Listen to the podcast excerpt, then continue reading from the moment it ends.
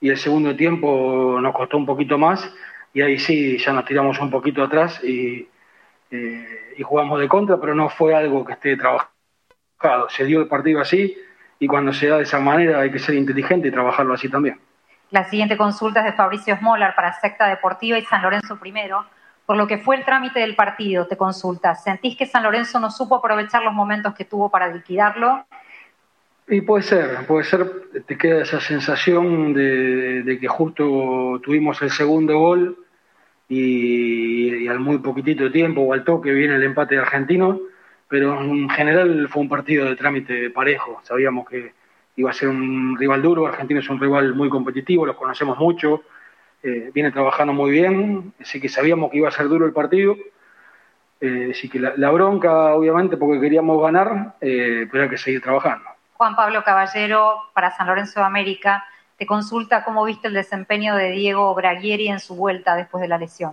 Bien, bien, muy bien, muy bien. Creo que en general eh, la defensa hizo un muy buen trabajo contra un rival complejo y, Diego hizo un esfuerzo muy grande. Eh, tiene un golpe muy fuerte en el tobillo también, melodiando el segundo tiempo, pero por suerte la lesión terminó bien.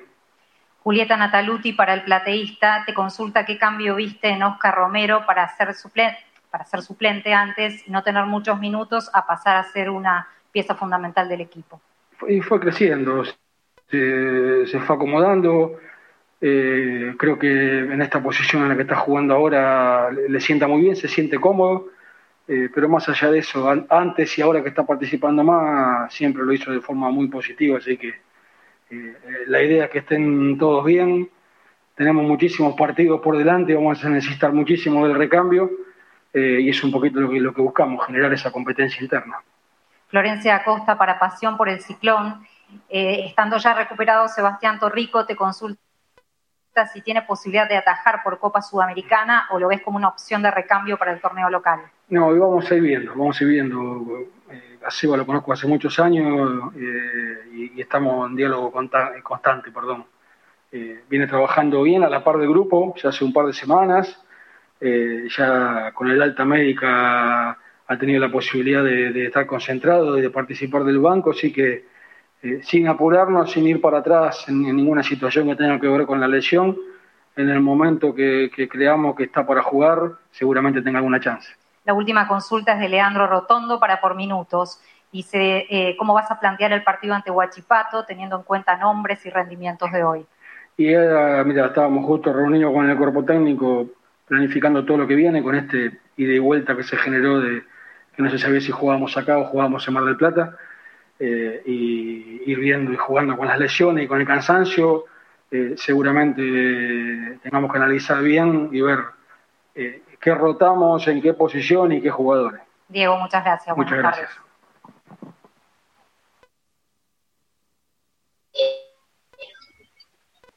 Muy pero muy buenas noches, ¿cómo le va a nuestros queridos oyentes? Estamos en una nueva emisión de Frenes y Gran Radio por www.deltamedios.com, por www.radiodelacalle.com y por nuestros canales San Lorenzo Redes y Frenesía Sugrana.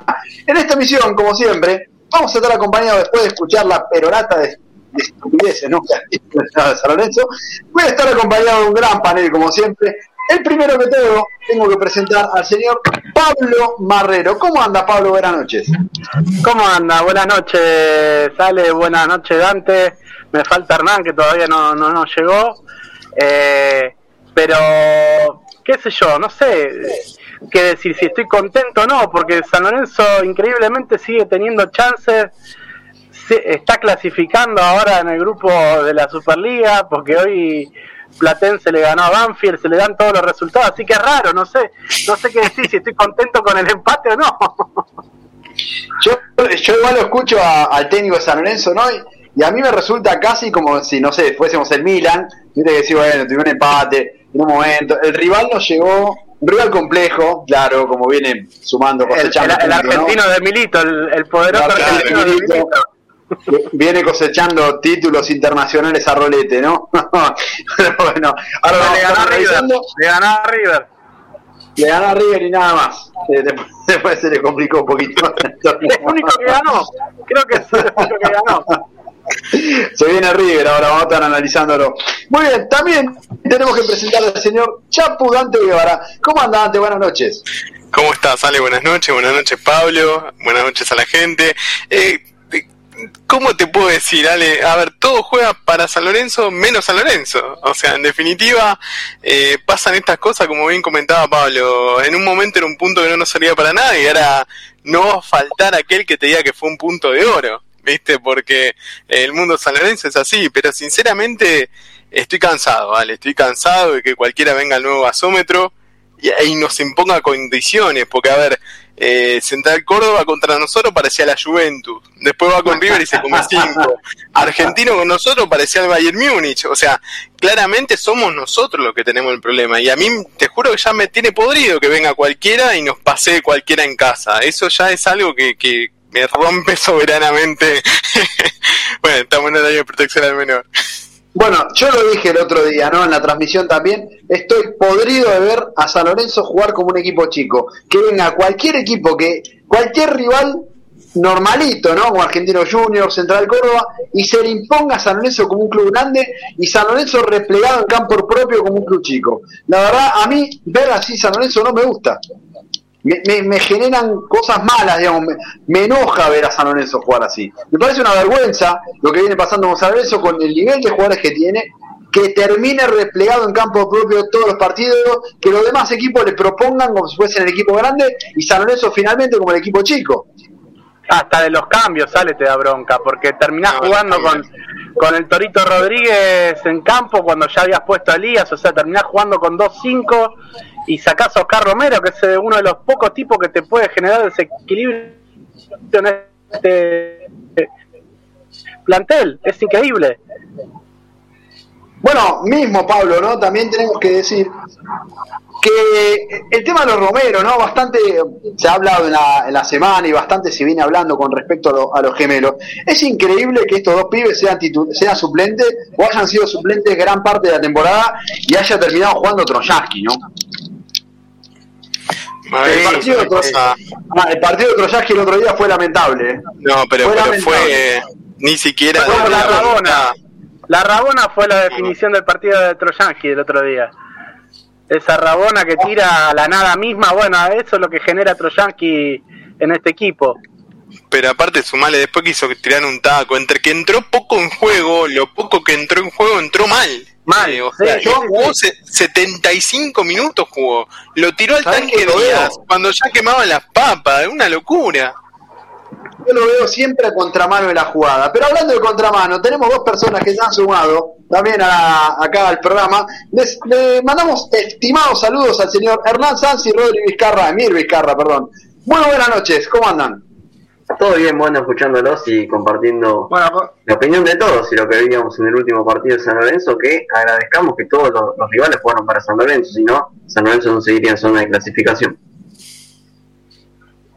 ¿Cómo está, muchachos? Buenas, buenas noches. Eh, sí, eh, acá disfrutando ¿no? del cuarto lugar eh, de la, la Boveneta, ¿no? Un, un hallazgo interesante, ¿no? Estamos cuarto, estamos ingresando con un equipo que la verdad que, que no juega nada, pero bueno, ya vamos a estar hablando, ¿no? De esto eh, durante la hora de, de este frenesí. Bueno, quisiera ir por línea, ¿no? Porque a mí me gusta bastante desglosar las líneas, quizás los jugadores individualmente y las líneas en su conjunto. Y quisiera arrancar por el nivel del arquero, ¿no?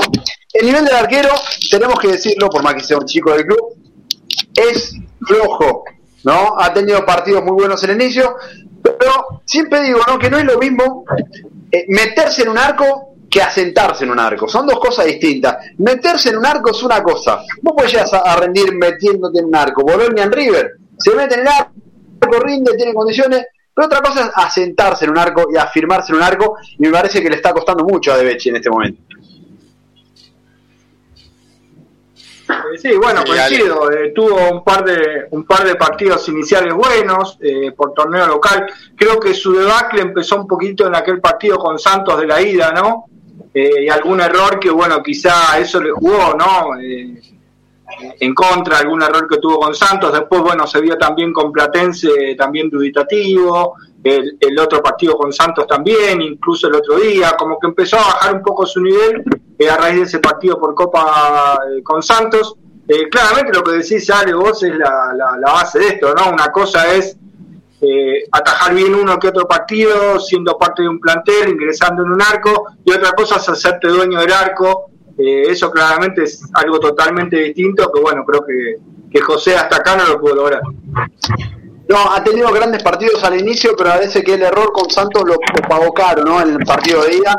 Y por ahí, la clave en el arco está en cómo los arqueros a ver, las condiciones de los arqueros son, sacándolo fuera de serie, son todas normales, ¿sí? Están todos hoy cortados por la vía tijera, no vemos grandísimos arqueros hoy en el fútbol local.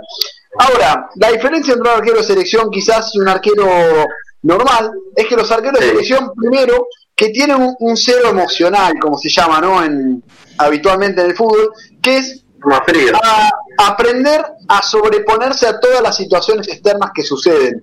Eh, el Porto, por ejemplo, a la hora de probar jugadores y juveniles, sabemos que el Porto es un club que trabaja muy bien en este, en este aspecto, les hace testeos psicológicos y busca a los jugadores que tienen ese cero emocional, ese desapego emocional, a cómo se sobreponen a los distintos errores que tienen, a cómo sobreponen a los ambientes, a los marcos que los rodean. Y me parece que De Becci le está pesando un poco esto de consolidarse en el arco. si le das una temporada completa, puede llegar a cumplir. Ahora, yo no sé si en este momento tiene la, la fortaleza suficiente para sobreponerse ¿no? a este momento especial de San Lorenzo de pelear un campeonato y de asentarse en el arco. No lo veo, la verdad que es un pibe que me cae súper bien, que nos ha, me ha ayudado en algo personal con, los chicos del club, un fenómeno, un tipo que la tiene súper clara, pero estamos analizando el fútbol, ¿no? estamos analizando el juego y me parece que desde el nivel del juego le está costando un poco a José de Becci. Esto vale de analizar la fortaleza mental, ¿sabes a quién me haces acordar?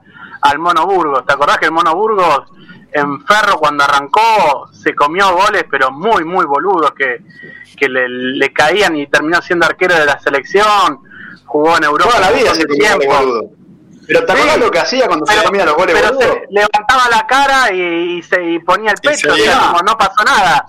A veces que no veo el, compañero. Se comía el gol Burgos y decía, vamos que no pasa nada los compañeros.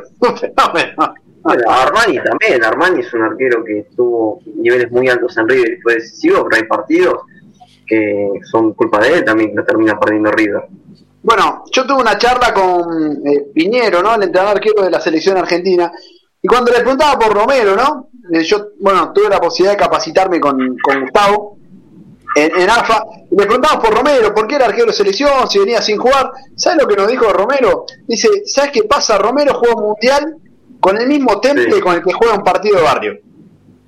Dice, Romero no, no, los, no le impacta el marco de los partidos. O sea, para Romero se siente igual jugando un partido con los amigos que jugando una final de un mundial. Está totalmente loco, pero en el buen sentido, digamos. Y yo creo que De Becci es un arquero muy pensante. Y a, los arqueros muy pensantes, este tipo de acciones se lo complica un poco, ¿no? Bueno, creo que, vale también. en, Armani, en la selección se vio. Sí que también hoy en día en San Lorenzo se está focalizando mucho en el tema del arquero, si bien tiene errores de Becky que son claros, pero también hay que, hay que aclarar que en el último partido con los argentinos atajó un montón en los últimos minutos, o sea, tiene muy buenas salvadas, o las que te vuela o que te sale bien con los puños, el otro día, bueno, hubo una que terminó en falta, que no la cobró el árbitro, pero yo creo que el, hecho de San Lorenzo es caerle constantemente también al arquero, porque en su momento, fíjate que es una constante que se repite, arranca muy bien como Monetti, arranca bien, tiene buenos partidos, después tiene uno y se le empieza a pegar.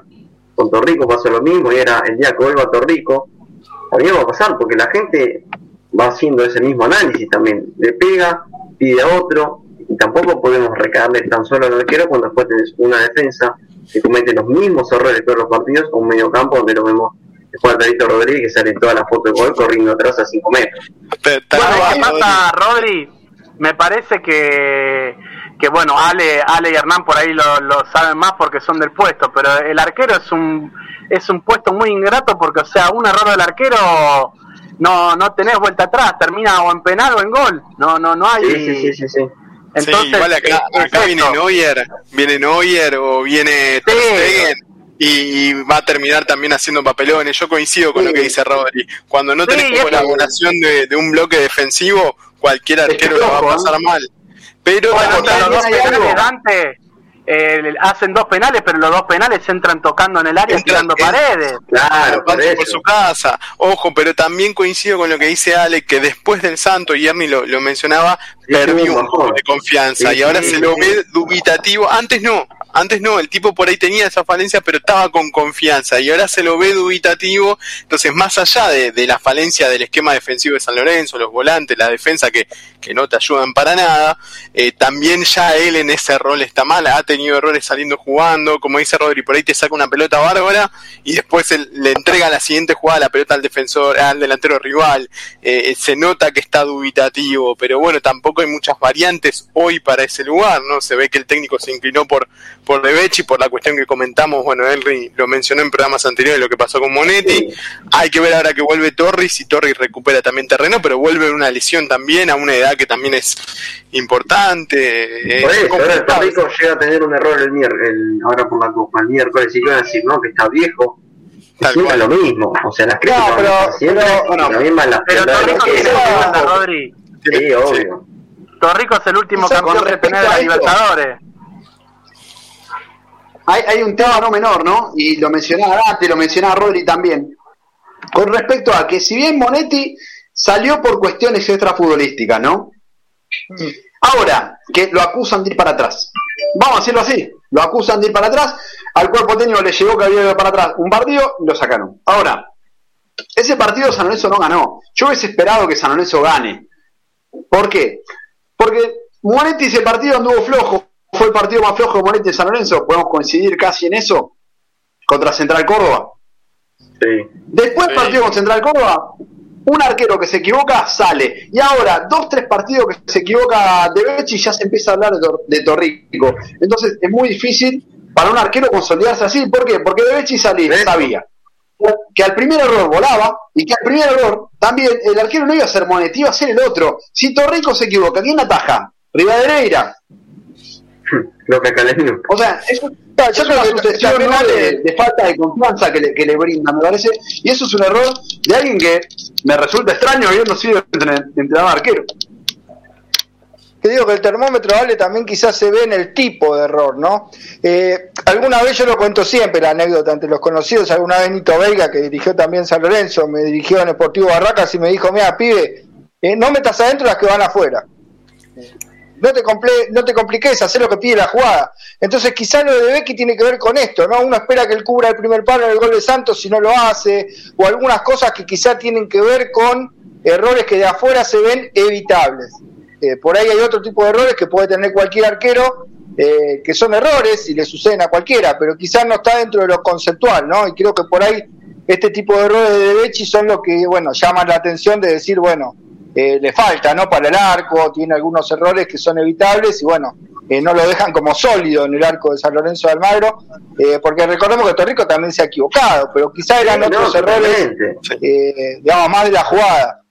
Y cuando se, se equivocaba Torrico era Navarro que estaba. Bueno, también pasando, ¿no? Porque hablamos del andamiaje defensivo. Davo en la conferencia de prensa que acabamos de pasar, hablaba de una solidez defensiva, ¿no?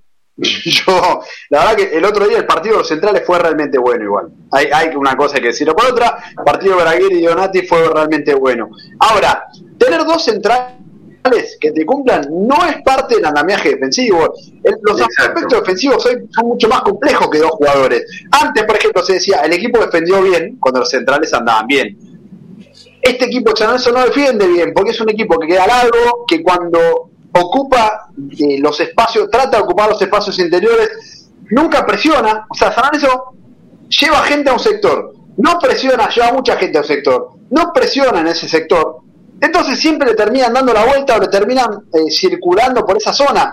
No te sirve nada llevarle gente a un sector si después no van a presionar en esa zona. Ahora, esto es parte del andamiaje defensivo del cual la OE se amparó solamente en los dos centrales.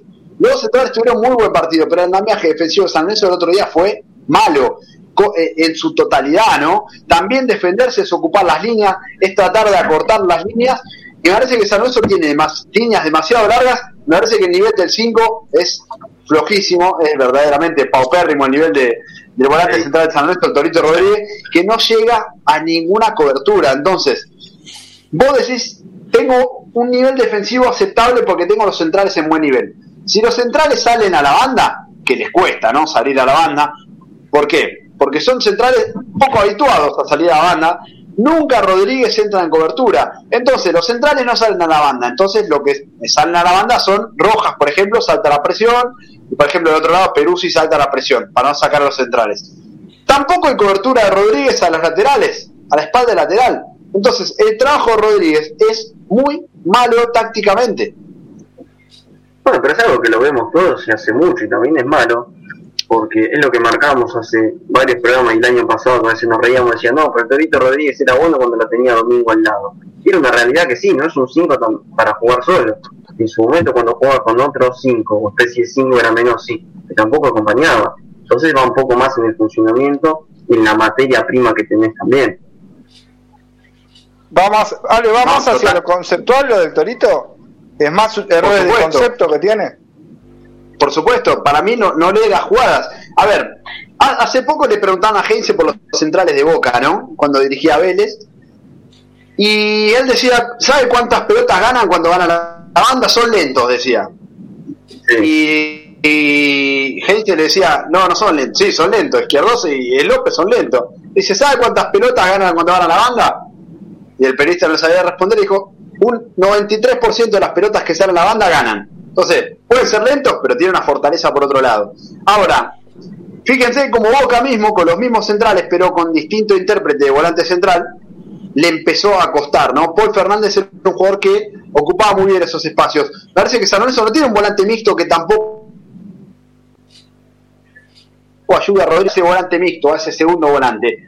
Ahora, si vos vas a jugar con dos interiores como Oscar y como Ramírez, que no son jugadores que habitúen meterse demasiado atrás, ¿no? ¿Cómo lo, cómo lo suplís? Porque esa es la pregunta, ¿cómo lo suplís? Está bien, perfecto, jugás con dos interiores de juego, excelente. ¿Cómo suplís cuando los laterales saltan a las presiones en sus bandas? ¿Con desplazamientos? ¿Con coberturas? ¿Cómo lo suplís? Me parece que San Lorenzo está fallando desde ese marco conceptual, ¿no? De cómo suplir esas coberturas cuando determinados jugadores salen a determinadas zonas, quizás un poco más lejos de su, de su área, ¿no? Bueno, pero vos siendo y mirando al banco, decís, está bien, miro, ¿qué tengo? ¿Cómo? Tampoco lo tengo a Gordillo, que supuestamente era el 5 que venía a ser una especie de lo que hacía Loaiza también. No, vos mirás el banco y que tenés Rosané, que no es un 5 eh, de marca. Tampoco tenés. Bueno, pero entonces, bueno, pero entonces ahí está la falla del concepto del entrenador de jugar de una forma con los intérpretes que no tenés. Que no tenés, exactamente. Hay algo más, chicos, porque, o sea, más allá del error de Torito Rodríguez en las coberturas, el tema es el error en los primeros pases. Siempre erra el primer pase. Es un tipo, o sea, porque Elías por ahí no hace también la función de, meterse entre los centrales, la hace bien. Pero por lo menos Elías tiene un primer pase un poco más digno que el del Torito Rodríguez yo no sé cuál, cuál será la estadística de Torito Rodríguez, pero debe ser bajísima. Los pases siempre erran al compañero o lo compromete. 75%, Pablo, 75%. Aparte, si no lo erra, lo compromete porque le tira una piedra que, o sea, el, vos ves que le tira un cascote. Decís, este tipo lo, lo mató. ¿Sabes qué sería interesante hacer, Pablo? Sería interesante hacer la estadística y ellos lo pueden hacer, ¿no? San Lorenzo tiene la capacidad de hacerlo, porque los jugadores tienen el GPS. De cuánto corre el equipo cuando juega Elías y cuánto corre el equipo cuando juega Rodríguez. ¿Por qué? Por esto mismo que decís. A ver, si vos recuperás y perdés, tenés que volver a recuperar. ¿Cuánto corre el equipo en ese momento que juega Elías y cuánto corre el equipo en ese momento que juega Rodríguez? Esto se puede medir fácilmente por GPS. O qué cantidad de metros desplazan los jugadores cuando juega uno cuando juega otro. Entonces, a veces resulta algo indefendible, ¿no? Que termine jugando el Torito Rodríguez, teniendo un buen pasador como Elías, que Ernie lo había hecho muy, eh, muy bien en varias transmisiones, se siente más cómodo cuando juega de 5 solo y no cuando juega como segundo volante, como volante interior, ¿no? Hay dos, hay dos estadísticas, Ale, que me llamaron la atención del Torito que las iba a comentar justamente. Primero lo del 75% de los pases y después eh, gana menos de la mitad de los duelos. Creo que en esa posición es muy difícil jugar ¿no? con, eso, con esas estadísticas en esa posición. Creo que casi que es imposible mantenerlo. Claro, en San Lorenzo, sí, claro. aparte es. Claro, y después de la estadística de Loaiza y te querés morir. Claro, pero aparte me acuerdo que lo habíamos comentado en programas anteriores. Vos ya desde el gesto técnico de cómo el Torito Rodríguez va a marcar al rival cuando tiene la pelota, vos, ustedes mírenlo, el tipo va siempre mal. Hasta cuando se tira a barrer va mal, está siempre mal posicionado. Y yo me acuerdo que Ale en toda la foto, en toda la foto. El tipo no va a marcar, el tipo hace sombra. El tipo no te va a pellizcar la pelota, a robar la pelota o, a querer recuperarla vehementemente. El tipo te hace sombra, se te para al lado al rival y le da espacio para jugar, le da tiempo para jugar, o si no lo faulea, o si no llega tarde y queda pagando siempre. O sea, más allá de que el esquema claramente no te ayuda y eso es una cuestión de interpretación de Daboe porque no tiene justamente los jugadores para jugar por ahí como él quiere, ya es una cuestión 100% del jugador que ni siquiera puede suplir esa falencia, no sé, metiendo más garra, jugando un poquito más, tratando de destacar. A ver, Elías tampoco es su posición natural, pero como bien dice Pablo, por lo menos te limpia la jugada, hace que Oscar no esté tan pendiente del retroceso y de bajar a buscarla tan abajo. Acá yo lo veo, sinceramente lo veo que el Torito Rodríguez se esconde de las jugadas. Cuando nos, están atacando ya se mete automáticamente en los centrales, ni siquiera tiene esa capacidad de sacar el equipo hacia adelante. Eh, automáticamente lo mete atrás. Es que es que yo creo que el, nivel de Oscar viniendo a retroceder tanto es justamente por eso. ¿Se acuerdan lo que pasaba con Messi en la selección cuando jugaba con Gago, cuando jugaba con Paredes? Que tenía que, cuando no jugaban ellos dos, tenía que retroceder demasiado para agarrar la pelota. Me parece que pasa algo similar, salvando la distancia. Me parece que pasa algo similar con Oscar, que tiene que retroceder demasiado, arrancar demasiado atrás, porque justamente ese primer pase que es el que San necesita llega mal. Sí, pero la jugada del gol, Ale, la jugada del gol la, arranca Oscar prácticamente del círculo central. Pero Ale, eh, bueno. viste que vos hablabas recién del tema del sistema defensivo. Eh, yo creo que lo explique vos porque claramente bueno nos diferenciamos con esto, ¿no? Decimos, bueno, explicarlo desde algún lugar, hablamos de fútbol explicando desde algún lugar. Eh, no es solamente los cuatro integrantes de la defensa un sistema defensivo, creo que San Lorenzo ya viene fallando en otros sectores también del campo para recuperar la pelota. Eh, creo que eso también sería parte del sistema defensivo, no sé si me equivoco. Es que, es que sí, Ernie, parte del sistema defensivo también es el primer pase. Y sobre todo, los recorridos de alta y baja intensidad que se hacen, eso también es muy importante, sobre todo en un volante central. El Torito Rodríguez juega en su zona de influencia, ¿no? Juega en su zona, juega en su quinta y cuando tiene que salir de la quinta se le complica bastante.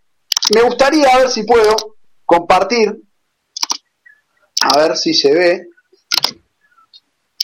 Fíjense, por ejemplo, acá tenemos las estadísticas, esperen que lo voy a agrandar un poquito más, de Raúl García, ¿no? El volante central del Atlético de Bilbao. Y fíjense, acá cuando vemos la trayectoria de los movimientos, ¿eh? el mapa de calor de la trayectoria y los movimientos de Raúl García, que son, estamos eh, comparando, digamos, con un, con un jugador de nivel, ¿no? Acá vamos el primer tiempo, donde el Atlético de Bilbao contra el Sassuolo iban empatando, y acá el segundo tiempo, donde el Atlético de Bilbao iba ganando. Claramente, fíjense, en el primer tiempo, cómo empieza a trabajar en una zona más alta, y el segundo tiempo empieza a trabajar en zona más baja, pero siempre ocupando el triángulo del centro y tratando de saltar alguna presión, ¿no? Y fíjense, por ejemplo, acá las aceleraciones, las carreras, esto se tiene de todos los jugadores de primera división. Quisiera ver los recorridos del Torito Rodríguez en los partidos. Porque yo lo que veo del Torito Rodríguez es que en ningún momento ayuda en las, zonas altas tampoco. Entonces, ¿a quién obliga a, trabajar en esa zona alta? Y muchas veces obliga a trabajar a Oscar, obliga a, a trabajar... bajaba, un montón también Di Santo. Es que, a ver, Vemos, por ejemplo, el mapa de calor de, Raúl García, ¿no? uno de los mejores volantes de, la Liga Española. Pero más allá de eso, no quería a Raúl García, sino quería ir al movimiento. ¿no? Si el Torito Rodríguez no empieza a saltar por la presión alta, como lo Aiza, el equipo queda muy partido. Porque ¿a qué obliga? Obliga a retroceder a San Lorenzo. No puede saltar obliga por a otro a hacer lo que vos no haces. O en realidad obliga al equipo a no salir. Porque si el equipo sale y Rodríguez queda en su zona, hay un espacio interior demasiado grande que todos los equipos aprovechan. Entonces, fíjense la importancia de Raúl García en la zona de influencia para tratar de que el equipo eh, del Atlético de Bilbao en este caso se acorte, ¿no? Y la importancia también de este tipo de jugadores para tratar de recuperar más alto. Entonces, la importancia del volante central es decisiva. Si bien se habla de que del andamiaje defensivo y todo, y coincido, yo creo, creo en eso, para mí el volante central es el puesto clave. Hay una frase de Juan Malillo que decía, decime qué volante central tenés y te voy a decir qué tipo de equipo tenés. Y me parece que esto es la gran definición, ¿no? Decime qué volante central tenés y qué equipo terminás teniendo, ¿no? Yo creo, Vale, también que otra de las cuestiones, también vos marcaste acá eso de las altas y bajas intensidades, que uno como técnico, uno debe pasar a la como lo sos, vos, lo sabe explicar y el jugador yo creo que le llega, pero acá la, Torito Rodríguez tiene 31 años, yo no, no sé cuánto más le, le, puede quedar en la cumbre de rendimiento. Parece que si ya, no lo aprendiste, bueno, pero si es algo que ya no lo aprendiste, más de chico. Yo lo, veo, yo lo veo difícil que a los 31 años se pongan a, aprender esto. El tema no es eso, en el razonamiento. No, no, no, pero por eso, si vos ya no, no, es la bola. Pero esto no es una escuelita, claro. Claro, no es una escuelita. Con caso, no se lo tenía que enseñar en inferiores, no ahora. Bueno, eso es lo que Claro, yo no es tu posición, no te años no, creo que lo aprenda. Claro, pero si no es tu posición y no te sentís eh, a gusto con la posición, tenés que manifestarlo también, porque el 5 está haciendo vos y estás aceptando ser vos. Y la posición requiere algo que vos no tenés. Bueno, a ver, si vos le decís a el número de juego de 3, así que no. Obvio. Si vos querés tener un equipo que presione alto, ¿no? Porque San Lorenzo juega con un volante defensivo y dos interiores de juego. Pero si esos dos interiores de juego no retroceden y no ayudan a retroceder por una cuestión normal, vas a necesitar que ese 5 ayude a cortar el equipo y ayude a presionar un poquito más alto, como vimos por ejemplo con Raúl García. Ahora, si ese volante central trabaja demasiado cerca de los centrales y los dos interiores no sienten, no sienten esa función tampoco, el equipo queda muy partido y los demás equipos lo aprovechan siempre. Todos los equipos juegan 4-4-2, 4-2-3-1. En esa zona, imagínate, tenés los dos interiores San bastante subidos, el volante central de San bastante retrasado. Esa zona te la ganan todos los equipos. El otro día Milito interpretó que le tenía que llenar de volantes a San Lorenzo el partido. Y se lo terminó empatando esta manera. la mitad de la cancha. Cuando entró Pisano, cuando entró Gabriel Florentín, le coparon de jugadores a mitad de la cancha porque ve que San Lorenzo no recorta y que no salta por la presión del Torito Rodríguez. Entonces, me parece que si San Lorenzo quiere jugar lo que juega, lo primero que tiene que hacer no es cambiar a los centrales, es cambiar al volante central. ¿y a quién ponemos? Claro. A ver, la sensación que me da a mí es que cuando a San Lorenzo le ponen jugador en la, en la zona intermedia, lo arruinan. O sea, todo cuando vimos que entramos, creo que nos agarramos la cabeza porque sabíamos que era cantado que Auche nos iba a vacunar. Porque esa posición intermedia, nunca... Sí, bueno, Jonathan Gómez trasladaba la pelota a 30 metros y nadie le salía. Era una cosa increíble. Es que terminó pasando esto en el partido, ¿no? Parece que Argentino Junior copó la superioridad numérica en esa zona, tuvo jugadores con mucho talento y me parece que es, terrible decirlo, ¿no? Pero veo que el recambio argentino junior es mucho mejor funcionalmente que el que tiene San Lorenzo. San Lorenzo no tiene un volante por afuera como tiene Pisano, no tiene un jugador que se puede, que pueda hacer ese traslado eh, desde la zona de volantes, si bien está Juan Ramírez, que es el único volante que lo puede hacer, Oscar Romero no es la función, por más que Dabobe lo intente, Oscar Romero es enganche, es media punta, le sienta más cómodo estar más cerca del área rival que del área propia. Y San Lorenzo no tiene un volante como Jonathan Gómez que ayuda en ese traslado. No tiene un recambio como tiene Pisano. ¿Qué les quería preguntar a vos y a Ernie que estuvieron ahí en la, cancha? Porque no sé, a mí la sensación que me quedó cuando entró Sabela fue que entró muy mal. Eh, no sé cómo se vio desde la cancha, por lo menos. De... Uh, flojísimo. Sí, flojísimo, como perdido.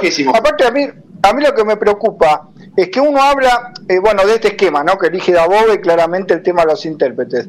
Eh, uno dice, bueno, quizá un 4-2-3-1, y quizá es un 4-2-3-1 y no hay mucho más, porque si uno habla de un 4-4-2, San Lorenzo tampoco tiene intérpretes en los carriles que puedan cumplir esas funciones. San Lorenzo tiene el plantel muy mal armado, porque uno dice, ¿quién te puede jugar eventualmente por derecha o por izquierda? Juli Palacios, ¿y cuánto más? No hay mucho más. Y después tenés un montón de volantes centrales que no son tampoco. Claro, y, y, tenés volantes centrales que son todos iguales, digamos. Sabela, Rosané, Insaurralde, Elías, el Torito. Son todos jugadores para jugar de doble 5, pero ninguno para jugar solo de número 5. Por eso Entonces, que yo hablaba de la materia prima. Un plantel desequilibrado. Y si vos querés poner un, un volante derecho, un volante izquierdo para armar un 4-4-2, ¿a quién pones? Tenés a Juli Palacios y cuánto más. Y si querés trabajar, por ejemplo, con perfil cambiado, ¿a quién pones por la banda? No, no, no, no.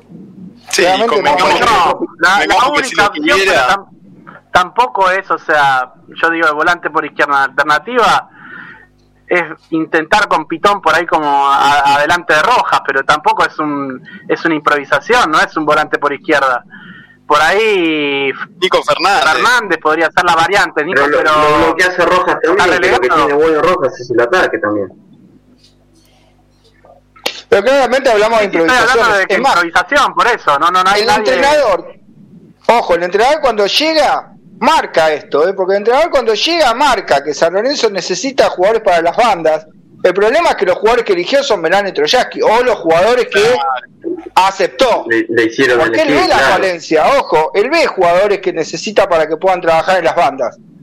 Y pida a Milán y a Troyaski. Tema que creo que no son los intérpretes ni para San Lorenzo, eh, ni tampoco para el esquema, porque claramente tampoco son eh, esa función que venimos hablando, ¿no? Porque Melano tampoco es un, es un segunda punta, tampoco es un carrilero y alguien que te pueda hacer la banda completa, eh, tampoco. Melano claramente es un segunda punta y es quizá para un 4-2-3-1 sí jugando por la derecha, como también lo puede hacer Ángel. Jugador que corre, nada más.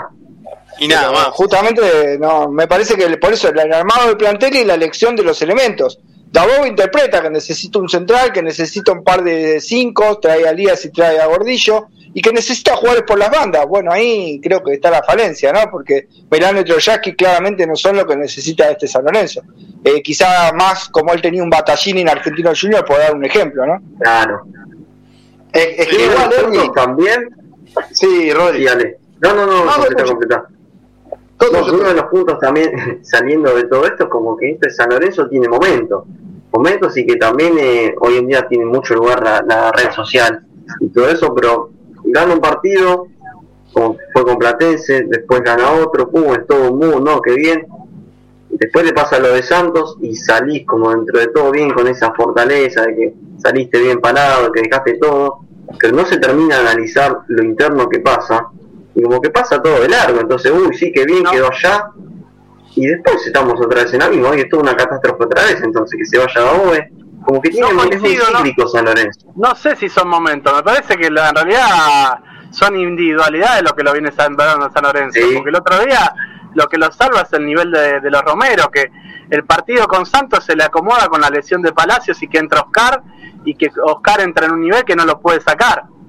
O sea, pero solo en los momentos para los que se hacen los análisis, porque vos lo escuchas en una conferencia de OVE que te termina diciendo una cosa y la del último partido, que no dijo nada.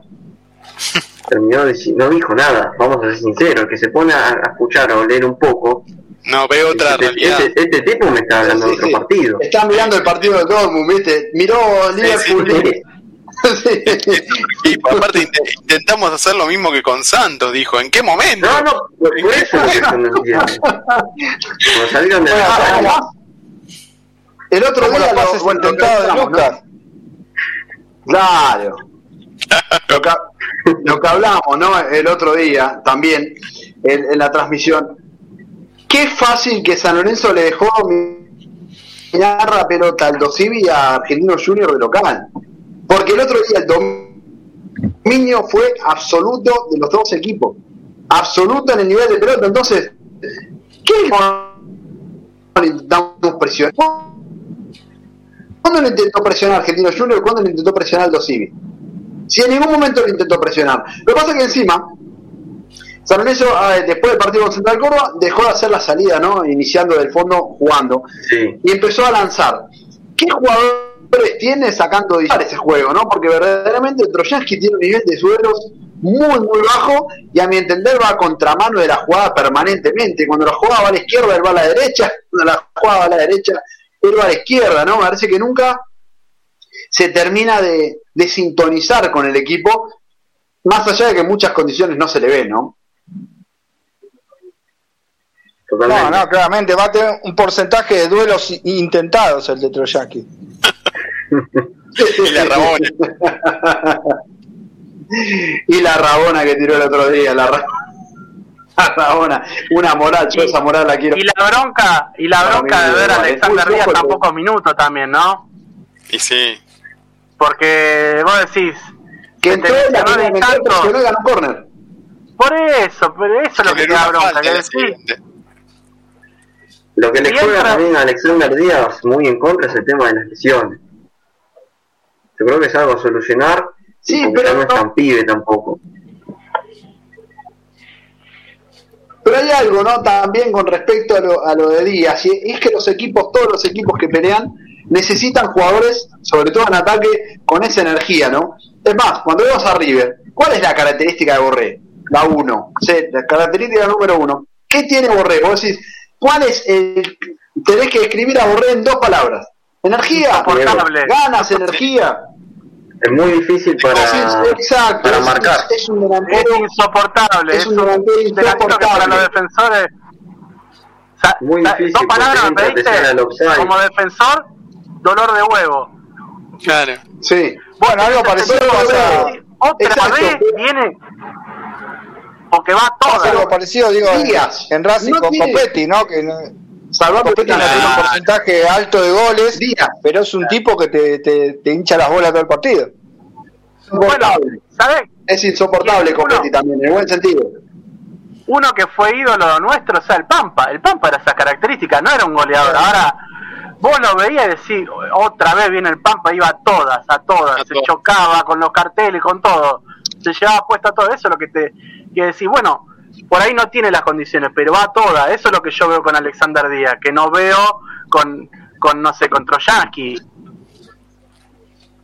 No, ni hablar, pero... Es la característica de Borré, insisto, para mí es la característica de Díaz también. Díaz es un delantero insoportable porque te mete el culo, porque te empuja, porque te choca, porque el chico se te mete por todos lados, porque va, va, va, pelota larga y te corre, te corre, te corre, te presiona, te choca, te empuja, te hace falta. Es para los defensores es insoportable tener un defensor así.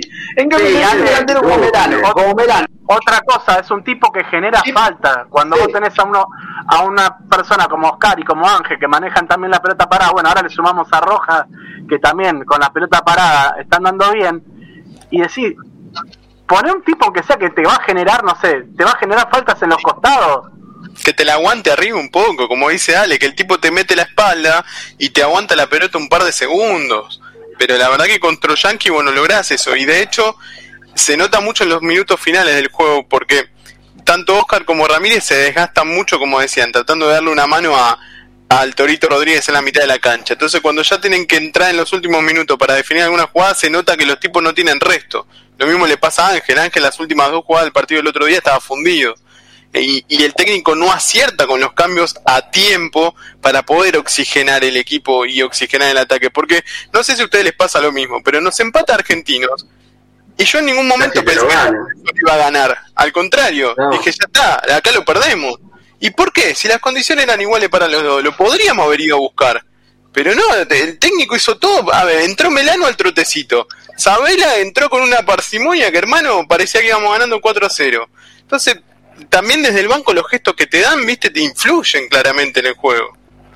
Bueno, hay dos cosas, Chapu, que vi yo importantes. Lo primero, eh, que yo veo otros equipos y veo San Lorenzo, y como decía Ale, ¿no? Es como que también el entrenador para un equipo inicial y se guarda en el banco algo que pueda cambiar la ecuación. Digo, hoy San Lorenzo en el banco el otro día, ¿quién tenía que podía entrar a cambiar la ecuación? ¿Salvando el tanquecito Díaz? Nadie, porque Sabela no tiene esas características. Entonces uno dice por ahí, Ubita, eh, quizá, bueno, eh, Alexander Díaz, bueno, antes Peralta Bauer, son jugadores que vos tenés que guardar. Claro, bueno, Palacio yo lo pondría de titular, pero digo, tener también dos o tres elementos, eh, por ahí, qué sé yo, recuperar a un chico como House o como Sequeira, eh, no sé, hablo, yo no veo todos los días a los jugadores, pero no, en nombres, digo, tener tres o cuatro jugadores que vos digas, bueno, estos pueden, pueden entrar y me pueden cambiar la ecuación. En San Lorenzo eso no pasa. Y después, lastimosamente, lo hablábamos el otro día en la cancha con Ale, es la quinta o sexta vez que me pasa que si yo cierro los ojos, imagino el partido del rival, quisiera que ese rival fuera San Lorenzo de Almagro. ¿Por qué? Porque yo digo, imagino, el partido al revés. Digo, Argentino va ganando 1 a 0 a San Lorenzo, eh, nada, un gol que consiguió, qué sé yo, producto de una buena jugada, y bueno, y San Lorenzo se puso las pilas, hizo cambio, lo acorraló, le empató y casi le gana.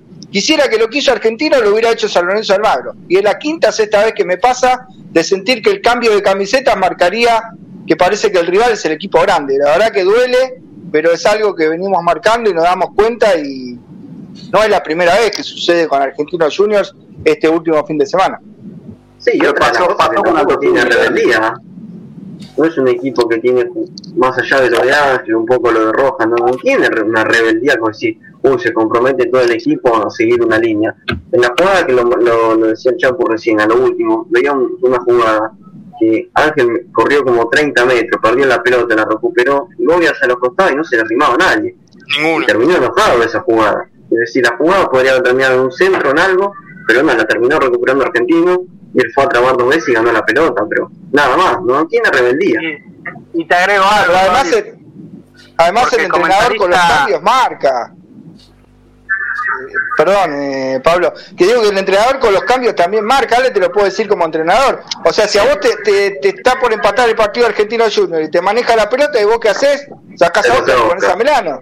Claro, pero aparte por cómo entran, Ernie, nos pasó con Santos allá, Pitón entró al trote, vos lo ves a Melano, Melano no pasa nunca del trote y entró el otro día. Sabela jugó, se podría decir que jugó aceptable con Platense, está bárbaro, pero siempre que entra al banco, entra totalmente eh, desenchufado es el partido. El tipo entra en otra sintonía. Entonces tampoco quizás era el tipo para entrar.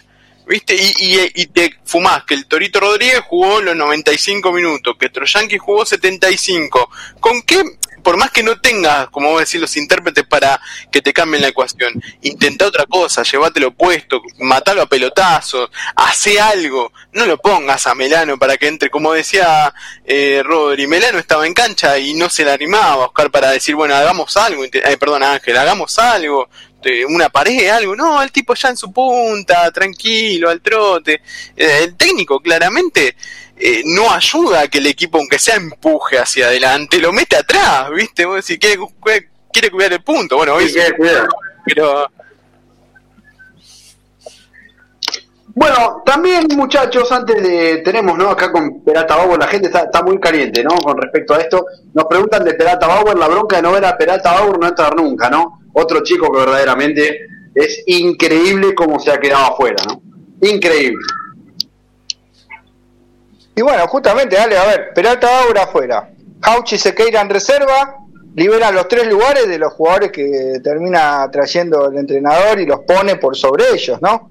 Eh, y, eso da bronca porque uno imagina, digo, eh, quizá a Hauch le falta un poco para la primera, ¿verdad? Sequeira casi no lo vimos, Peralta Auer tenía un nivel aceptable, pero de última, si hoy esta realidad que indican este andamiaje de San Lorenzo son con esos chicos, creo que es más aceptable, porque lo de Melano, por ejemplo, lo de Torjaki creo que pasa por un tema de condiciones, no sé si tiene las condiciones para jugar en San Lorenzo de Almagro, pero lo de Melano es más grave, porque Melano entra, como dice el Chapu, entra en una tranquilidad y en una meseta que vos decís, bueno, el tipo parece que, no sé, que tiene 35 años y entra como cuando entraba el Pipi, que era ídolo de San Lorenzo y entraba 10 minutos y no podía, pobre, con su rodilla. Eh, y digamos, no, es un jugador que se supone que San Lorenzo tiene que ser un desafío importante en su carrera y un reposicionamiento en el fútbol de un jugador que no llega ni a los 30 años. Y sin embargo entra como que fuera que jugara en Intercountry. Y la verdad que eso es más grave que lo de otro Jackie, porque lo otro Jackie creo que pasa por, bueno, las condiciones que no tiene. Tal cual. Y te nombro, Bernie, uno más que está jugando muy bien en reserva, que es eh, Martegani Martegani viene jugando muy bien en reservas, un pibe que ya tiene edad para estar en primera, no sé qué debe estar pasando ahí, que tampoco le dan espacio, pero es, ahí tenés un volante que ha sabido jugar por izquierda, que es habilidoso, que, que viene jugando bien eh, y que tampoco tiene lugar, no como tantos otros pibes, ¿no? Eh, entonces eh, se hace difícil. Pero tiene un gran problema, Dante, es del club. Sí. Tal cual. bueno, tenemos que hablar de lo que se viene el miércoles, ¿no? Vamos a analizar un poquito a, a Guachipato eh, con respecto a la Copa Sudamericana. Ojo con Guachipato. déjenme decirlo, yo trabajé en el fútbol chileno, fui analista de video de, Germán Cavalieri en Palestino, y conozco bastante porque me tocaba mirar, mirar, mirar, mirar, entonces siempre Guachipato, que en Chile es considerado como el Porto de Sudamérica, ¿no? Ojo, no va a ser un rival como, no sé, Kike en su momento, con Independiente. Huachipato es un equipo que viene trabajando hace muchos, muchos años con capitales extranjeros, con un proyecto similar al que tiene eh, Independiente de Valle. ¿sí? Con respecto al proceso de juveniles, con respecto a la compra-venta de jugadores baratos para venderlos finalmente caros a Europa. Huachipato hace muchos años viene trabajando muy bien, ha ganado fortunas con los jugadores que ha comprado y que ha recomprado. Por ejemplo, uno de los casos más resonantes es el de Jefferson Soteldo, ¿no? Un jugador que ha comprado del fútbol venezolano, terminó vendiéndolo a la U y después lo terminó vendiendo al Santo en 3 millones de euros.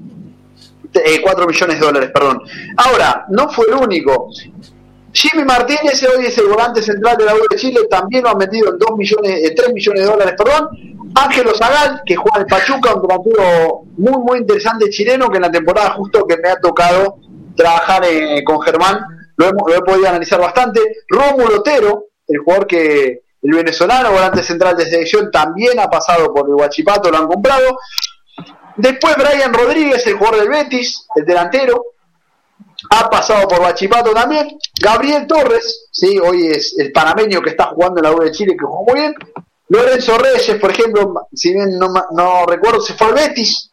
¿eh? en aquel momento, un jugador también surgido de, la, de las divisiones inferiores.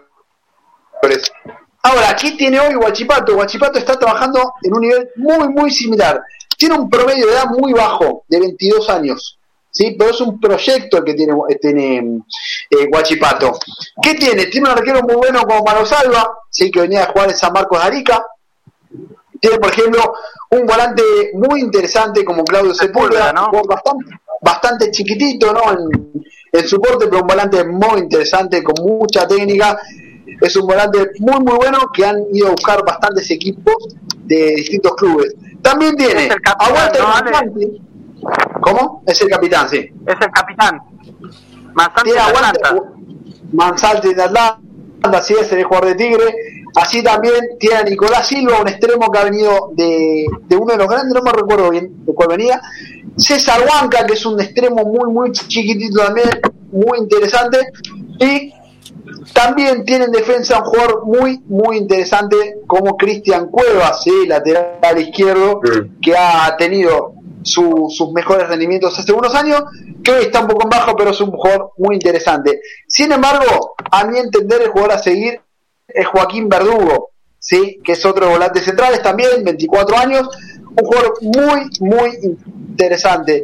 Es un equipo que tiene un valor de mercado bastante bajo, porque tiene jugadores con mucho poder de reventa, pero también es un equipo con eh, jugadores muy jóvenes y muy talentosos, caso Javier Altamirano, que es el enganche, ¿no? De 21 años también surgido en las divisiones inferiores de Huachipato. Entonces, hay que estar muy atentos porque así se, nos reía, ¿no? ¿Se acuerdan de Independiente del Valle? ¿Cómo te va el Independiente del Valle? Ale. Sí. Juega Poblete también, ¿no? Pero no el de San Lorenzo. Este es el de Española, ¿no? es buen jugador también. Así es. Israel. Sí, sí, juega Poblete. Eh, no es el Poblete nuestro, que el Poblete nuestro. Lamentablemente. Creo que está en Juan Vélez, no sé, no, no terminó Poblete. Porque iba a ir a un lado, termina a otro. En Vélez. En Vélez, tenés razón, lo colgó Godoy Cruz, un, un amigo. sí, juega Poblete, Poblete eh, jugador de, de, 25 años, que también ah, no ha surgido, creo, de Guachipato, surgió de otro lado, creo que surgió de Unión Española, de ¿no? Cobreloa, por ahí. No, creo que surgió de Cobresalo, Cobreloa, porque en la temporada 2017, que fue la que nos tocó trabajar, nos tocó jugar contra Guachipato, Ahora, hay algo muy interesante, ¿no? Con respecto a esto, y es que es un club manejado íntegramente por el representante Fernando Felicevich, ¿sí? que tiene muchos jugadores en la selección chilena. Y no es un dato menor. Tiene un equipo bastante interesante, así que mucho, mucho cuidado con Guachipato, que no es un equipo hoy, Rómulo Otero está jugando en Corinthians, me corrigen acá, no está jugando más en, en Mineiro, está jugando en Corinthians, un jugador muy, muy interesante, ¿eh? Eh, que ha surgido, de, ha traído Guachipato. Cuando lo fue a buscar, a Rómulo Otero, ¿saben dónde estaba jugando? No estaba jugando en el Milan, ¿eh? Rómulo Otero, cuando lo fue a buscar Guachipato, estaba jugando en las inferiores del Caracas. Ni siquiera juegan primera. Por eso digo, atento al proyecto Guachipato y atento que el partido no va a ser sencillo. Si va a ser un partido. El que hizo una buena temporada el año pasado fue eh, Sánchez Sotelo, ¿no? Que ahora está en Palestina. Sánchez Sotelo. Así es, Sánchez Sotelo tuvo una muy buena temporada. El ex Racing. Claro, el 9. El 9. Junto con Jimmy Martínez que terminó vendiéndoselo a la 1. Jimmy Martínez es un volante muy interesante eh, que juega en la U. Y hay uno que es independiente del Valle, ¿no? Escobar, ¿no es? Que también era uno de los goleadores Ya te averiguo, Pablo. Ya, ya te confirmo, diría. De las grandes. Oh. hay un nexo, hay un nexo ahí entre Independiente del Valle y Huachipato, ¿no? Hay puntos en común más allá de lo bueno del proyecto deportivo digo es como talleres con Pachuca. esto también es de los es de los capitales que manejan también a Huachipato y a una empresa de gas creo que es. Ahora igual con esto que a estar muy atentos con Huachipato, ¿eh? Digamos que San Lorenzo en la previa, nombre por nombre, nombre propio por nombre propio, ¿tiene más o no? Mira, San Lorenzo tiene más, tiene más que todos, pero juega peor que ninguno. Entonces, claro. Te iba a decir eso, por más nombre propio que tengas, si no tenés equipo, si no jugás como equipo. Pero es como decimos, el rival de San Lorenzo es San Lorenzo. El rival de San Lorenzo es, San Lorenzo. Cualquiera, eh, nos puede agarrar cualquiera de Copa Argentina, cualquier equipo que venga y no y si vamos a local así, nos va a pasear también. Eh, el problema somos nosotros. No, pero antes a lo que voy es que si vas a los nombres propios, no sé, San Lorenzo, sí, ah, sí por ejemplo, tiene más que Defensa y Justicia. Ahora, como equipo, Defensa y Justicia es mucho más equipo que San Lorenzo. Sí, sí, sí, a eso, es a lo que voy. Sí, no hay discusión. en lo colectivo, San Lorenzo es una banda. Sí, es una gran diferencia. Está como todo con el Bueno, justamente no, hay que, no hay que perder no hay que perder el detalle de que para colmo clasifica solamente el primero, ¿no? Porque los ocho primeros de los ocho grupos se cuentan después con los eh, terceros ocho de la Copa Libertadores para armar la fase final de la Sudamericana. O sea que no es un detalle menor también que tenés que salir primero en el grupo de estos cuatro equipos: 12 de octubre, Central, Guachipato y San Lorenzo del Mar. Qué miedo. me parece que Guachipato va a ser Uy, ¿en dónde nos pusieron? Porque nos cambiaron la sede y el horario como 20 veces. No, no, finalmente se va a jugar aquí a las 19.15, se aprobó. Eh, también está aprobado el tema de la televisación, que lo dará ESPN 2. Y después el que cambió de, de localía y es el Huachipato, justamente que hablaba Ale, que va a ser de local en Viña del Mar. Eh, esto, según los medios chilenos, podría beneficiar un poco a San Lorenzo del Magro, la localidad de Viña del Mar. Eh, y bueno, y eh, además Guachipato respeta mucho ¿no? a San Lorenzo, cuentan los medios chilenos que lo ven como el equipo respetable, eh, digamos, y más peligroso de la zona. Y también en los medios chilenos se habla de que no entiende cómo eran suplentes los Romero, hasta en Chile. la zona es peligrosa de San Lorenzo. la zona es peligrosa, ¿verdad? Muy. si no es peligroso a nosotros porque no conoce el Bajo Flores. que, el otro día había un cartel afuera, barrio seguro, decía. Hijo de puta. Vale, déjame que tengo, que agradecerle a dos cuervos, sale que bueno, tenemos emprendimientos eh, bueno, vamos a darle una mano con los emprendimientos.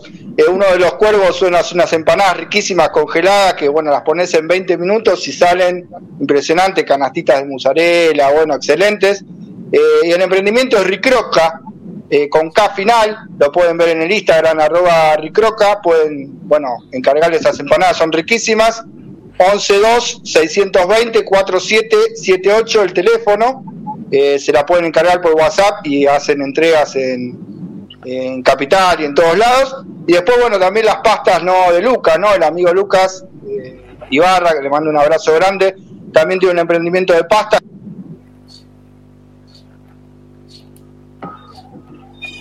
Uy, lo boicotearon a Ernesto. No, el, eh, el Pipi se enojó, ¿eh? Se enojó el Pipi.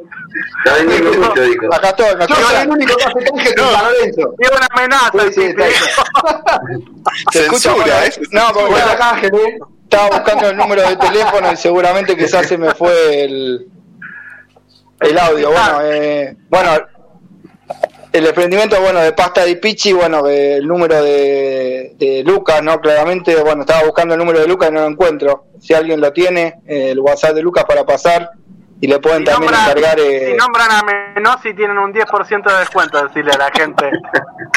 estas pastas riquísimas. No sé si alguien tiene a mano el número de Lucas, porque bueno, Ahí, ahora justo ahí no te lo busco, encuentro. dame un segundo. Ahora, ahora.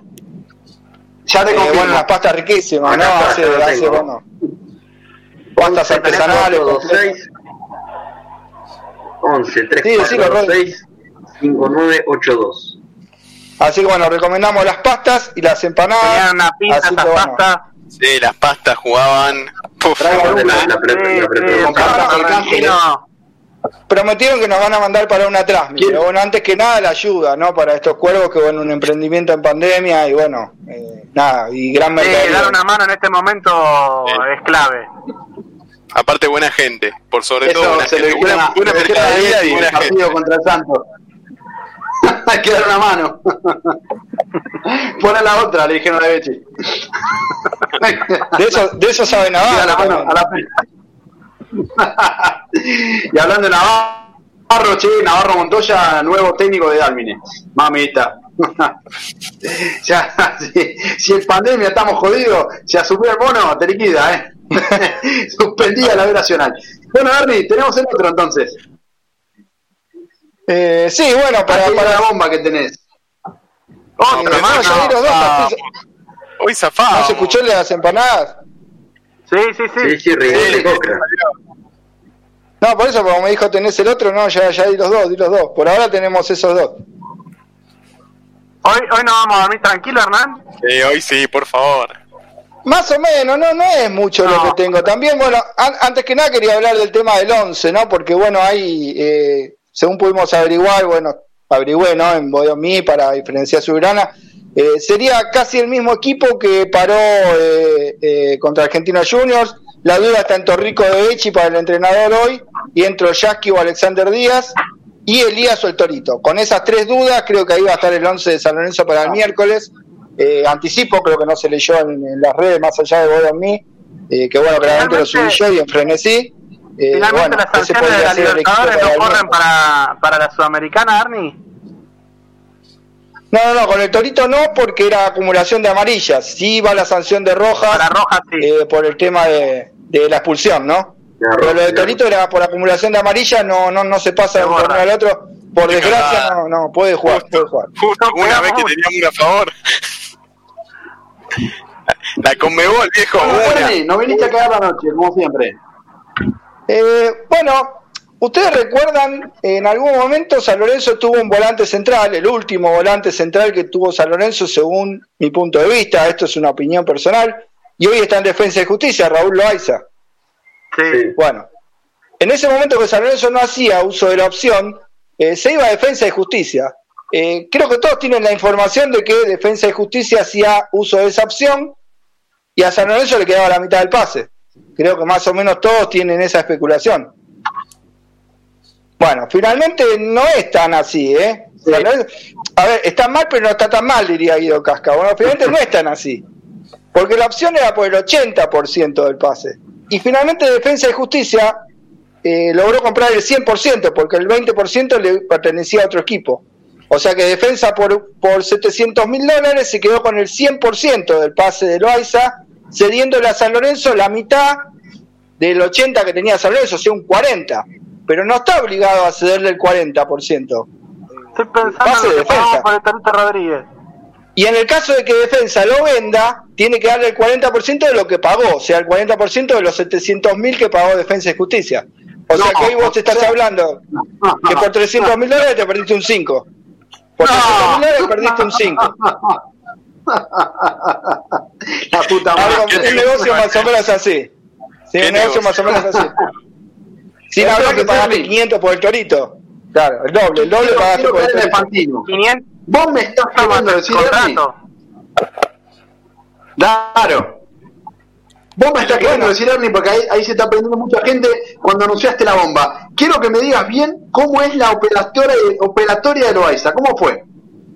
Bueno, Defensa de Justicia se queda con esa opción que tenía San Lorenzo de comprar el 80% y paga 700 mil dólares. Después se hace del otro 20% que tenía otra entidad, ahora no recuerdo bien el nombre, y que tenía el 20% de Loaiza. Atlético Nacional. No, es un equipo colombiano, deporte, no me acuerdo ahora, un equipo chico colombiano tenía el otro 20%, que Defensa también lo compró. Pero bueno, digamos, San Lorenzo le corresponde el 40% del pase. ¿Por qué? Porque de la opción del 80, mitad era para San Lorenzo, mitad era para Defensa, con esos 700 que pagó Defensa. Pero atención, ese 40% no está obligado a comprártelo porque tiene el 60%. Si se queda Loaiza en defensa, se retira Loaiza en defensa y no está obligado a comprarte el 40%. Y en el caso que Defensa de Justicia lo venda, por ejemplo, en 3 millones, te tiene que dar a vos el 40% con el valor de la opción de 700 mil que lo compró. que lo venden ah, 10 millones y es lo mismo. Eh, Patriotas de Boyacá debe ser el equipo, de donde salió. Ahí creo que sí, creo que es Patriotas de Boyacá. Exacto. Ahora, o sea que defensa, defensa que si lo venden 10 palos, como dice Dante, nosotros es lo mismo. No recibe el 40 de esos 10 palos, recibe el 40 de esos 700 mil dólares. Ellos te reconocen que vos le cediste la opción, entonces te reconocen ese 40% del valor de la opción, porque vos se la cediste, no es el 40% del pase. Ahora, esto se lo hicieron cuando firmaron ah, todo esto. ¿Se, se les pasó? ¿O ya se sabía? ¿Cómo es el tema? Y bueno, yo, yo pude acceder hoy a la operatoria y la operatoria claramente es esta, es un acuerdo, eh, como siempre pasa, ¿no? Eh, recordemos que Gaiche era el 20% del pase, después era el 20% de la plusvalía, después era... Bueno, como pasa todo en San Lorenzo, ¿no? Y, y Matías Palacio era el 50, pero después no, pero espera, te doy el 100, ¿no? ¿Para qué te voy a vender el 50 en 6 millones 300 te puedo vender el 100? ¿Qué hago con el otro 50? Dijeron. Bueno, una más... Bárbaro, ¿eh? Unos cráneos bárbaros. Más, un capítulo más, acá no dice, ¿no? 15 de mi hija, dame, dame, dame el 100%. Te lo vendo. bueno, un capítulo más dice Walter, ¿no? Vendiste a en 350 mil y compraste el torito en dos palos. El otro día nos olvidamos, ¿no? Antes de cerrar el programa, qué buen partido de Moyano. Qué buen partido de Moyano el otro día, cómo creció ese pibe. Y, y, viéndolo, ¿no? Qué pocas oportunidades reales tuvo en San Lorenzo ese chico viendo lo que vino después, ¿no? Moyano es menos que Torito Rodríguez. La verdad, el partido de Moyano muy bueno. Muy bueno el partido Moyano el otro día, ¿eh? Muy criterioso. Y bueno, y lo del Torito que nos dice acá el oyente, bueno, no es que lo compra San Lorenzo en dos palos, o sea, el pase son 500 mil dólares, pero bueno, al firmarle contrato por dos años, 750 mil por cada año, la erogación final por Rodríguez es de 2 millones de dólares. cobra el Torito Rodríguez? y 750 mil por año. Un millón y medio, un contrato de dos años. ¿Me está diciendo? Y 500 el pase, o sea, sí, dos millones de dólares por mes. Exactamente. No, no, no, les quería cagar la semana, pero bueno. No te, no... O sea, yo, yo cobra 750 mil, ¿no? Por 150 el dólar, o sea que cobra 38 millones de pesos por año, Torito Rodríguez. No, perdón, ¿verdad que se me la cuenta? 150 el dólar, 112 millones de pesos cobra por año. Exacto, esos son los números. Y en un contrato 12 millones. Y en un contrato similar viene Melano, que la gente a veces me dice, pero Melano vino gratis, vino libre. Sí, fantástico, pero vos le firmaste tres cobra? años. O sea, el Torito Rodríguez, 800 mil. Y o sea, vos a Melano le firmaste 3 años, 800 millones de pesos cobra el Torito Rodríguez por año. Para, y, aparte de Melano, le seguimos pagando el 80% del sueldo a Bergini, ¿no? Claro, exactamente, porque se fue Atlético Tucumán. Pero digo, cuando la gente dice libre, a ver, el jugador viene libre, San Lorenzo no paga el pase, pero le hace un contrato por tres años, ah, 800 mil dólares, donde le paga la prima, el sueldo. Basta, basta. Y le compra el pase. no, la puta que te parió, Ernie. Otra vez. Sí, no, basta, La basta. elevación es de 2 millones 400 y la elevación del Torito Rodríguez es de 2 millones. Para aclarar cómo son las operatorias, porque a veces la gente se queda con el precio del pase. Hay alguien que te va a decir, "Y, pero es barato, 500 mil dólares el Torito Rodríguez. Y sí, está mirando la promoción en el ser barato. Ah, pero se lo tenés que pagar después, porque por más que el tipo se vaya, el famoso le, se va por la deuda y toda la bola, eh, vos le firmaste ese contrato, en algún momento hay que pagárselo, es una, es una barbaridad, es una Y barbaridad. si no te lo cobran, y si no te lo cobran como te lo cobra Nacho ahora, Claro, De hombre. sí, sí, sí, sí. Bueno, Ernie, Sí, es una me, cagaste la, me cagaste la noche, me cagaste el día. La verdad que estaba contento, estaba hablando de fútbol, me recagaste la noche. Así que, la verdad, Pensé Ernie, que la mierda, Ernie. ¿Sabes ¿Sabes qué, Ale? Hoy, ¿eh? ¿Sabes qué, Ale? Cuando, cuando esté Sí. en la caja presentando la tarjetita del Club Día, Acordate de... acordate que, que el Torito Rodríguez se lleva 112 palos por año. Pero ahora estaba contento porque además hoy a la tarde le dije, no, tengo, tengo una info pero chiquita, entonces él se quedó tranquilo y bueno. Pero, pero bueno, en comparación a otros días, digamos, tenía solo lo de Loaiza. Menos mal, menos mal. menos mal. Qué barbaridad. No, no, Carmen, Es para- dejaste ahí. Dejá, quédate tranquilo, Ernie. Ernie en ayuda suicida te liquida, ¿eh?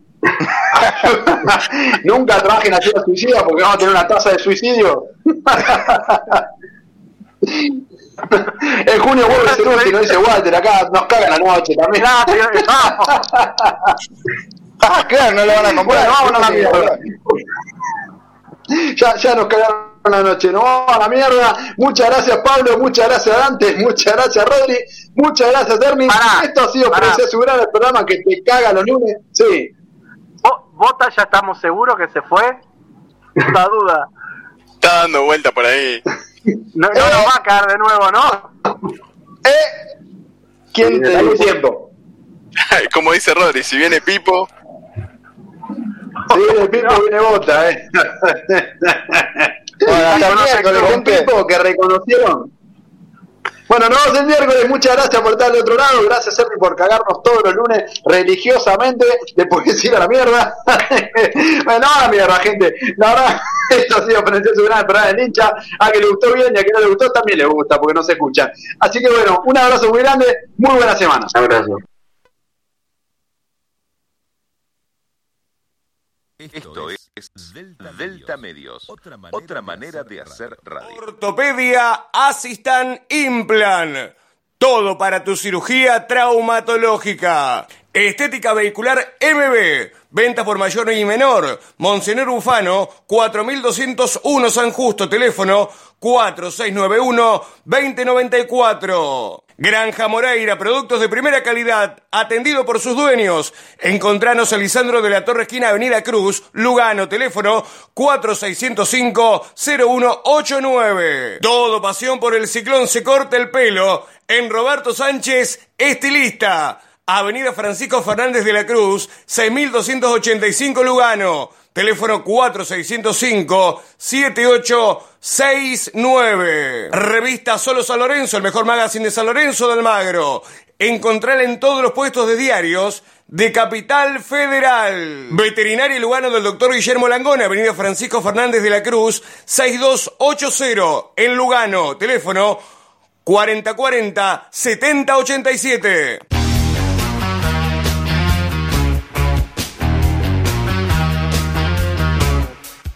Lava autos, qué bueno. Lavado de carrocería, motor, chasis, limpieza de tapizado y tratamiento de tiling. Estamos en Corobara 2601, esquina Alvear, La Tablada. Lava autos, qué bueno.